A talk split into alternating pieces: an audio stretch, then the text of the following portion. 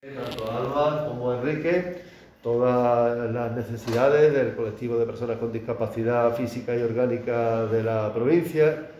eh, especialmente aquellas que tienen que ver con personas gravemente afectadas, con accesibilidad, eh, con financiación. Y también lógicamente queremos expresar nuestro agradecimiento porque hayan eh, venido a bueno pues escucharnos que nos hayan dedicado un tiempo que entendemos muy necesario para así compartir esas situaciones, necesidades, dificultades que atravesamos en el día a día, porque desde luego, bueno, pues para nosotros en el movimiento asociativo es fundamental la reivindicación, es fundamental que nuestras necesidades, que nuestras demandas,